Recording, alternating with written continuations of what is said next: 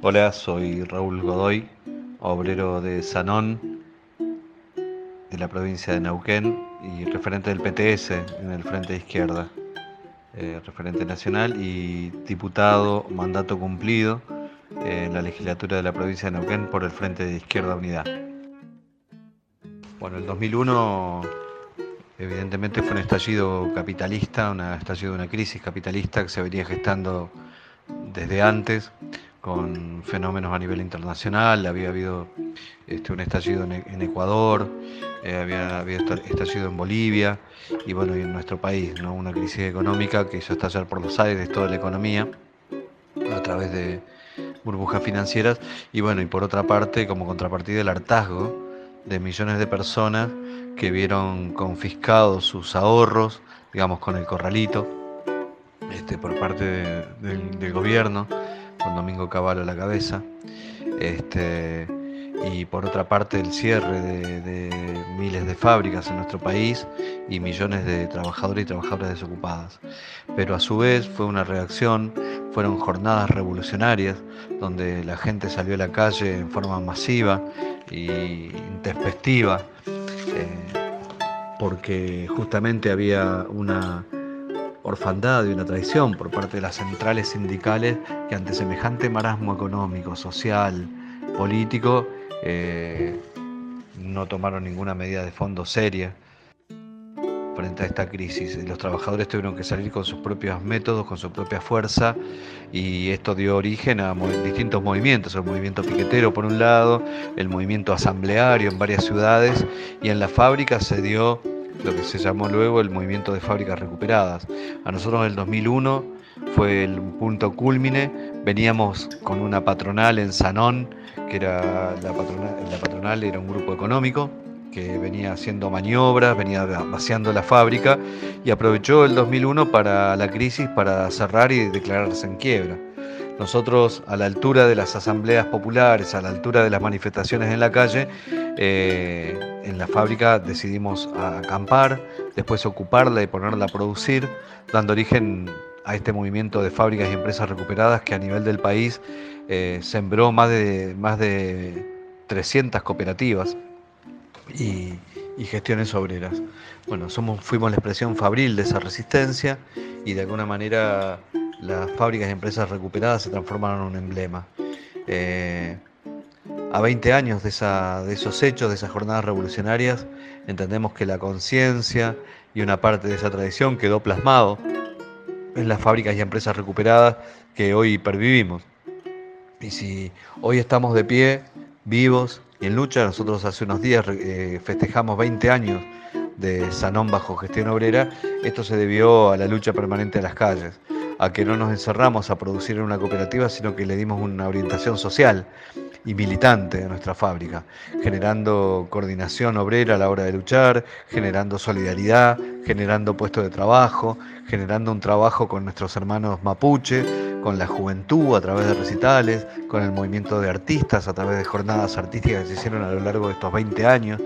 este, generando solidaridad internacional también este, fuimos invitados a varios lugares y también han venido delegaciones de distintos lugares del mundo a, tomar, digamos, a, mirar cómo ha sido el, ejemplo de Sanón. Y bueno, esto está plasmado en más de 14 documentales en distintos idiomas que dan cuenta de esta pelea. Por eso el 2001 fue también un despertar. Eh, provocado por una crisis capitalista, por donde hubo una reacción muy importante por parte de los trabajadores y el pueblo, que supimos marcar en las calles este, esta impronta. Eh, del que se vayan todos, se quedaron todos, pero justamente ahí es donde tenemos que trabajar por una alternativa política, justamente que prepare a que la crisis la paguen los capitalistas, y no los trabajadores y trabajadoras. Frente a un escenario, a un nuevo escenario de crisis capitalista, con un país endeudado en forma ilegal, eh, como es esta deuda que se contrajo con el Fondo Monetario Internacional y las políticas de ajuste que se van a venir, hoy las fábricas de empresas recuperadas son un emblema, son un punto de lucha, son un punto de referencia y esta unidad entre ocupados, desocupados, estudiantes, pueblos originarios y demás es el potencial este, hacia es el potencial de resistencia hacia adelante. Así que tenemos que a, 20 años del año 2001 reafirmar hacer brotar todos esos sentimientos de solidaridad y de coordinación que espontáneamente se daban esos años, hay que hacerlo mucho más consciente y organizado. Diciembre del 2001 tiene muchos significados para mí. Por un lado, implicó un freno a las políticas neoliberales que venían implementándose en el país. Estaban terminando el trabajo que había empezado la dictadura, pero sin necesidad de la fuerza eh, en esa oportunidad. Tenían nuevas herramientas, los medios de comunicación pero también implicó una muestra de lo que podemos hacer las organizaciones sociales, las organizaciones políticas, las organizaciones sindicales, de estudiantes y el pueblo trabajador unido contra los sectores de poder. Y finalmente después también implicó el comienzo de una década ganada. El gobierno de Néstor y después el de Cristina abrieron una etapa de mayor soberanía, independencia y reconocimiento de derechos que se interrumpió con el macrismo y se dificultó con la pandemia, pero que hoy continuamos con Alberto. Mi nombre es María Rashid, soy titular del Instituto contra la Discriminación de la Defensoría del Pueblo de la Ciudad de Buenos Aires, integro la comisión directiva de la Federación Argentina LGBT y en diciembre del 2001 estaba en la calle manifestándome. El 2001 el 19 y 20 de diciembre del 2001, en el campo de la izquierda significó un parteaguas, significó un punto de llegada de un conjunto de luchas que podríamos ubicarlas en 1993 con el santiagueñazo, que avanzó sobre el conjunto de la clase política, mostrando su rabia a los primeros efectos de la política neoliberal del menomismo y que fue gestándose en puebladas como en Cutralcó, como en Plaza Winkle, como en Mosconi. Es decir, que el 2001 condensó todo ese recorrido de lucha de los distintos trabajadores y trabajadoras del pueblo pobre contra la política neoliberal excluyente. Y que al calor de la ruta y el barrio, como se escribió alguna vez, fue gestando ese movimiento, que en 2001 expresó todo su potencia, pero también construyó un punto de partida, un punto de partida para una nueva forma de hacer política, un nuevo repertorio de organización y de lucha y la, existencia de múltiples organizaciones que se denominaron la nueva izquierda o la izquierda independiente o la izquierda autónoma o la izquierda no partidaria, es decir, un crisol político y organizativo que se ancló en el movimiento piquetero, el movimiento de trabajadores y trabajadoras desocupados, pero también en el movimiento estudiantil, y con esa fusión, además de la incidencia en el movimiento de mujeres, en los medios alternativos comunitarios, en las perspectivas eh, de las fábricas recuperadas, fue construyendo un universo de una nueva izquierda, una izquierda que entendió que a partir de 2001 había una tarea central, que era la tarea de acumular fuerzas, de reconstruir los lazos políticos, organizativos, de construir nuevamente una generación militante, que como muchos de sus integrantes dijeron alguna vez, nacía huérfana, ¿no? nacía huérfana de el genocidio que años anteriores la dictadura se encargó de desaparecer un conjunto, una camada, una generación entera de, experiencia política que no estaba a mano ¿no? para toda esa generación. Pero sí estaba a mano la experiencia concreta, sí estaba a mano la praxis, que fue un gran potencial para um, edificar organizaciones que fueron construyendo sus propias identidades, sus propias formas de hacer política y que también fueron construyendo en la multisectorialidad nuevos tipos organizativos.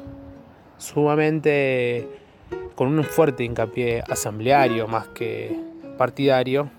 y que construyó también una crítica a la llamada izquierda tradicional. Claro está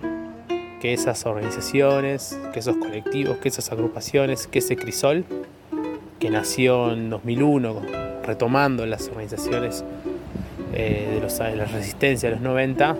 mostró todo su potencial eh, hacia durante los gobiernos kirchneristas, ¿no? con la gran capacidad de poder construir una política propia de la izquierda que no mezcle banderas con la derecha frente a los distintos conflictos que se expresaron a partir de 2007, 2008, pero que también pueda mantener su independencia política y organizativa del kirchnerismo. Esa nueva izquierda que pudo ocupar un lugar político, luego va a encontrar unas limitaciones serias sobre cómo pasar de un periodo de resistencia y de acumulación a un periodo ofensivo, a un periodo de propuesta política, a un periodo de mostrar cuál es la alternativa política de los y las trabajadores. Soy Lisandro Silva Mariños, docente e investigador y militante de diciembre en Colectivo Militante.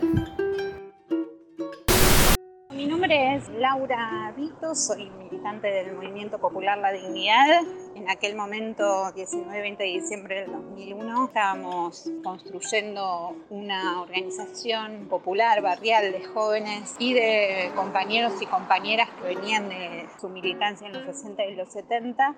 que se llamaba Casa del Pueblo. Hacíamos laburo territorial en, en, el barrio de Villa Crespo, en la ciudad de Buenos Aires, y bueno, empezamos a paparnos de lo que empezaron a hacer en ese momento las luchas de los movimientos piqueteros a raíz del despido masivo de trabajadores, trabajadoras en todo el país, de los fogoneros, los piqueteros, los primeros cortes de ruta, a partir del cierre de las fábricas, sobre todo de, empresas energéticas, el petróleo, ¿no? en el norte y en el sur del país, Utralcó, Tartagal, Mosconi. Todas esas experiencias nos fueron cautivando, estoy hablando del año 1997 aproximadamente, pleno proceso de ajuste neoliberal, la década del 90. Digamos, no se puede hablar del 19-20 del 2001 sin comprender o entender o analizar o reflexionar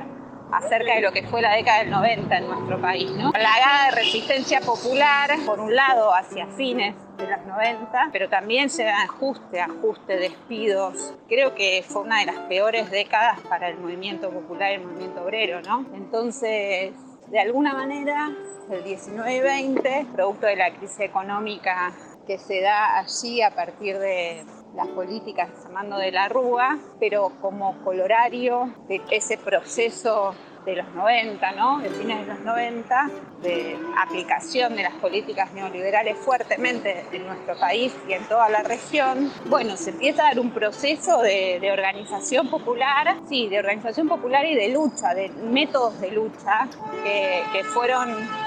unificando a todos los sectores que en ese momento entendíamos que había que transformar la realidad eh, de raíz. Bueno, a partir de ahí, cuando, o sea, bajo el gobierno de la Rúa, sucede la crisis financiera del corralito y demás, bueno, se desatan fuerzas eh, más allá de las que estaban organizadas hasta ese momento, fuerzas populares, un descontento tremendo que se profundiza con una declaración de estado de sitio la noche anterior al 19 creo y el 19 de diciembre todo el pueblo sale a la calle movilizado, enardecido, molesto. No solo, viste que hay un hay a veces un mito de que bueno, salieron, queremos nuestros ahorros, queremos nuestros ahorros. No, ahí eh, pasaban otras cosas pasaban otras cosas que eran consecuencia de todo lo que se venía viviendo desde fines de los 90. Entonces, de alguna manera eclosiona o estalla en las jornadas de lucha del 19 y 20, que terminan con un de la Rúa huyendo en helicóptero de la Casa Rosada y con un pueblo en la calle tal vez no tan organizado, pero tampoco tan poco organizado, ¿no? Y ahí inicia, desde mi punto de vista, una nueva etapa para los movimientos populares en nuestro país, un proceso que va creciendo y se va desarrollando fuertemente hasta el 2003, que es la construcción del movimiento piquetero y todo lo que se implica, ¿no? El 19 y 20 nosotros estábamos en la plaza, me acuerdo que habíamos tenido una asamblea nacional piquetera antes y había convocado una movilización para el 19 de diciembre a Plaza de Mayo de todas las fuerzas, entonces el 19 de diciembre estábamos yendo a movilizar contra el ajuste fuertemente eh, por, por pan, trabajo, ¿no? que eran las consignas más fuertes de ese momento, pan y trabajo, porque eh, realmente el pueblo estaba cagándose de hambre, pero mucho más que ahora sin duda. Entonces, bueno, ahí esa movilización, cuando llegamos a esa movilización, nos encontramos con un escenario completamente desbordado, ¿no? Las fuerzas populares desatadas y de algún modo desbordadas. Eso es lo más interesante para ver esa jornada, que después, por supuesto, continuaron hasta el 20 de diciembre. Nosotros estuvimos en la plaza los dos días casi, ahí permanentemente, tratando de reagruparnos, tratando de resistir la fuerte represión que se desató, que terminó con la vida de un montón de compañeros y compañeras. Así que, bueno, 19 y 20 implica eso, el hartazgo popular a la aplicación de las políticas de ajuste neoliberal, la salida a la calle desbordada, como un hecho único en ese momento y el fortalecimiento y la construcción de una nueva etapa para los movimientos populares en Argentina. Soy Vicente Cito Lema, poeta, dramaturgo, militante histórico de los derechos humanos. He vivido la historia argentina. Sé que como alguna vez he dicho, es la historia de la luz versus la tiniebla, o el poder de la riqueza que actúa en forma criminal contra los más sufrientes de, la sociedad, esos vastos sectores de oprimidos, de marginados. Esas situaciones llevan continuamente a tragedias, a dramas, pero también a luchas, a derrotas y a victorias porque así es la vida social argentina. En el 2001, otra vez una masacre. Y en el 2001, otra vez la voluntad, la esperanza, la lucha de nuestro pueblo. En aquellos días yo escribí el poema Épocas, referido precisamente a esa lucha, a esa tragedia y a ese coraje civil en el que estábamos inmersos buena parte de la sociedad argentina. Comparto épocas. Hay épocas en que la poesía se espanta de las almas benditas y de los espíritus sin mácula que cuentan estrellas ante las sombras del río. Hay épocas en que la poesía pierde la buena medida, el buen tono, la buena contemplación, el buen amor, el buen humor, la buena razón y el buen apetito con que los cuerpos abren las puertas del destino. Hay épocas en que la poesía llora en la noche con lágrimas de niño y dice adiós a la belleza sin estrépito y corre hacia el infierno con botas de gigante para sus pies deshechos. Hay épocas en que la poesía no duerme entre las sábanas almidonadas de la cultura debe buscarse la sonámbula y a los tumbos casi ciega entre tiros y gritos y pájaros de mal agüero en noticias policiales. Hay épocas en que la poesía solo conoce las prácticas subversivas y los métodos piqueteros. La cosa es tomar por asalto el palacio de verano y el de invierno, o cortar las rutas, o cubrir de humo negro el cielo, o morir de pobre en la soledad del silencio, como los elefantes mueren en los bordes de la selva. Entonces la poesía anda sin brújula, a saltos de mata, de un lado a otro, del mar a la meseta, mientras el otoño nos envuelve con su luz dorada y solo cambia que uno está más viejo. Hay épocas en que la poesía se plantea una última cuestión. Cuando lleguen los poetas del mañana, los que anunciarán la alegría, tendremos algo más para recibirlos que tumbas de inocentes sin justicia y la moneda de la vida jugada a cara o cruz?